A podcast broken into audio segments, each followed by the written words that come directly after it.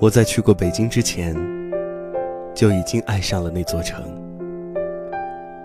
那些从北京车站带回烤鸭、一身体面装束的大人走进我家里，一边喝着酒，一边讲着北京的好。离开之前，也不忘摸着我的头。你要好好学习，长大后去北京上大学，那可是个好城市，有那么高的楼。他们的笑声爽朗。殊不知，我已经在心底为自己默念出一个去北京的梦想。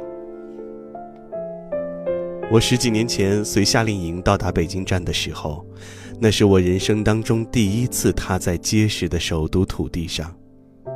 我迫不及待地给妈妈打了电话，握着话筒，高兴的、兴奋的和她大嚷道：“妈妈，北京的天都是比我们热的。”我这个第一次坐上空调火车去远方的孩子，并不知道，这并不是对北京如实的写照。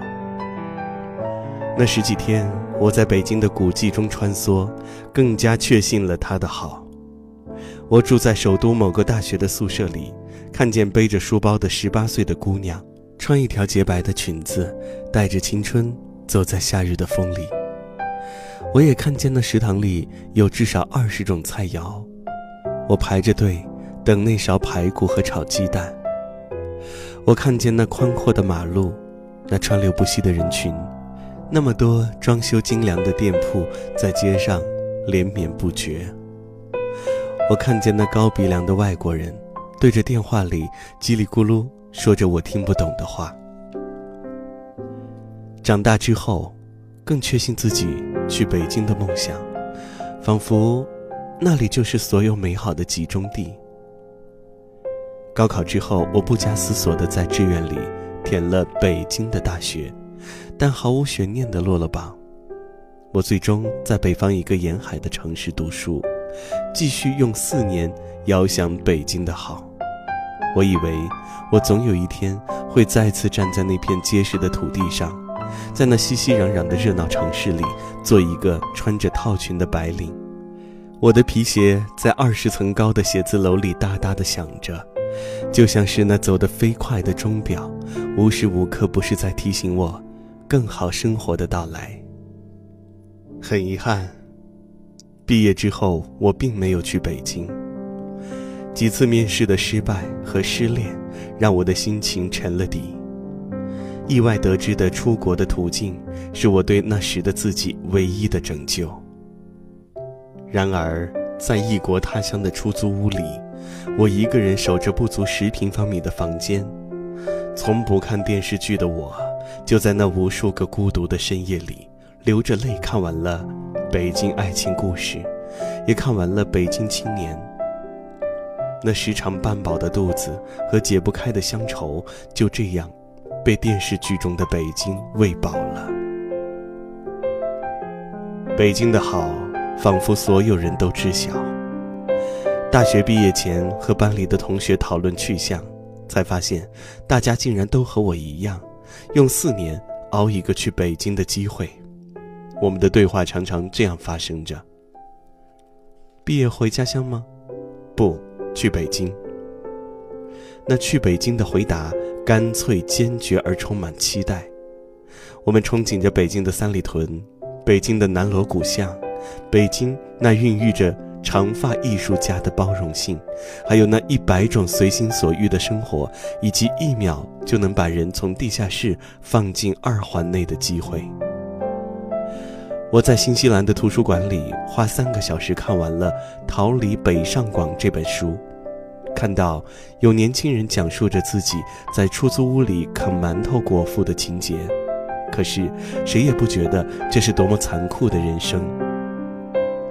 年轻人对北京有那么多的偏执，以至于北京那么好，青春就算浪费在湿冷的地下室和挤死人的地铁上，都是值得的。可是，并不是所有人都能够如愿以偿地搭上去北京的那趟列车，也不是所有人都能在北京的地下室里啃馒头蘸酱，也心甘情愿。毕业四年之后，和班级里的同学深深浅浅的联络着，也间歇的听说着那么多梦想青年的故事。我从前一直觉得，所有人都应该去远方，去远方看看那里的建筑、那里的食物、那里的生活，在陌生的街头为自己寻找一场灵魂的改变。然而，在之后的人生中，我渐渐的发现，并不是所有人都能实现一个去北京的梦想，而去北京也并不是一个人实现梦想的必要因素。几天前，我辗转得来大学时代的朋友小赵的联系方式。很多年不见之后，才知道，当年那个一心一意想着去北京的小伙子，因为母亲突然病重而不得不回到了家乡。几乎所有人都因此为小赵初中的交际能力可惜，可他却在家乡那个并不发达的小城市里开启了补习学校。起初，补习学校发展缓慢，小赵一个人扛起了招生、讲课、财务等一切的工作。那一年，他没有一天睡超过五个小时，常常在天不亮的时候起床，然后披星戴月地回家照料母亲。这样的日子过了整整两年，小赵的学校已经初具规模，课程也变得丰富。他甚至拉上了原来的同学来这里做讲师。我问他：“你还想去北京吗？”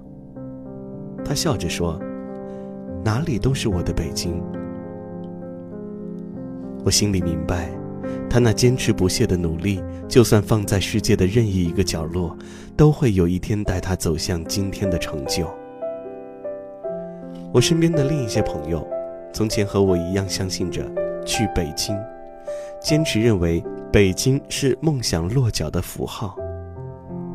一个朋友在毕业之后去北京折腾了几年之后，最终因为和女朋友长久的异地恋而暂时将留在北京的想法做了罢。他来到一个二线城市，在北京体验的一切让他在这个城市里看到了很多创业的好机会。他的厨艺不错。在写字楼附近租了一间公寓，开始了为白领送餐的服务。不到一年后，终于第一次拥有了衣食无忧的生活。他见到我说的第一句话就是：“谁说实现梦想一定要去北京呢？”我从前觉得，所有人都应该向往着去远方。几年前，我更年轻的时候，我和所有心怀梦想的人一样。想去纽约成为那大熔炉中的一员，想去英国的大学读喜欢的科目，想去澳大利亚在沙漠里开越野，想去北京奋斗出一个一百八十平米的房子。可是，渐渐的我发现，我们因为金钱的缺乏，因为家庭的挽留，因为爱情的约束，因为种种不得不妥协于现实的原因，而和心中的远方告了别。我把这些去远方而不得的情绪，通通都称之为“北京情结”。很遗憾，不是每个人的人生都给了他们去北京的机会。可是，我也渐渐地看到，尽管有那么多人没法实现自己的北京情结，可也有些人在那些不是北京的地方，实现了当初的梦想。我的微博里有很多刚刚毕业的小朋友，很羡慕地说。我也很希望自己可以去大城市，或者可以出国。我总是和他们讲起自己当初的经历：一个人拖着大行李箱，在一年当中搬家十几次；一个人边读书边没日没夜的打着工；一个人克服了那么多的孤独和恐惧，又在这一刻不敢停的奋斗里，生出活下去的勇气和能力。我不再觉得。一个人的梦想一定要在哪里才能生根发芽？能够让你最终实现梦想的，不是一个地方，而是你长久的努力，还有不怕输的决心。那是不管你走到哪里都能获得成就的好品质。理智的想一想，如果当初的自己真的如愿去了北京。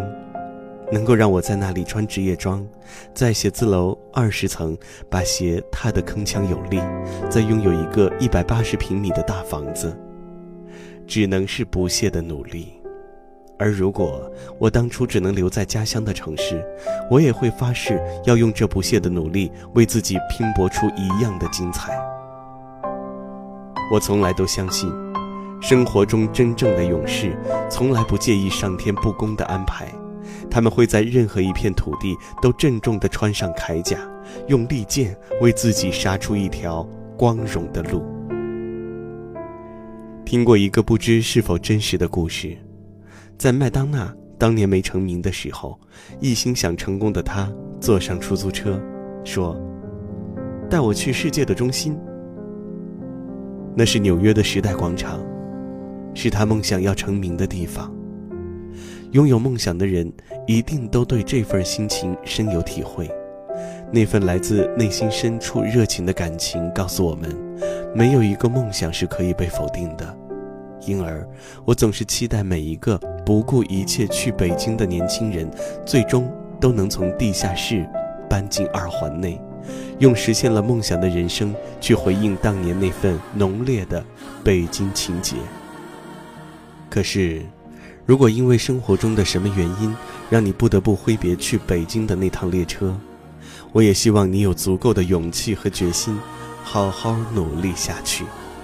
我相信，你。优秀的你，奋斗的你，会让哪里都成为你的北京。当我走在这里的每一条街道，我的心似乎从来都不能平静。除了发动机的轰鸣和电气指引，我似乎。听到了他烛骨般的心跳，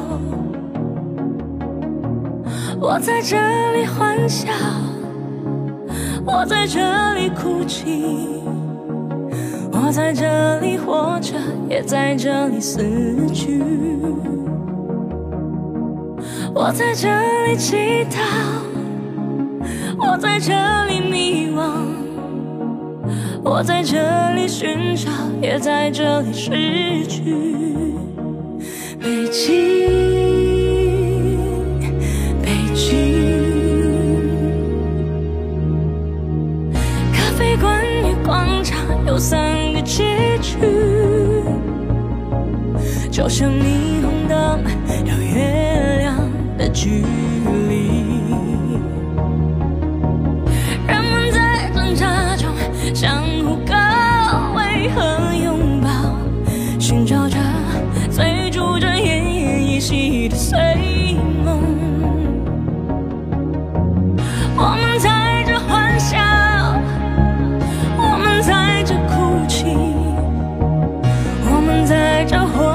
也在这里死去，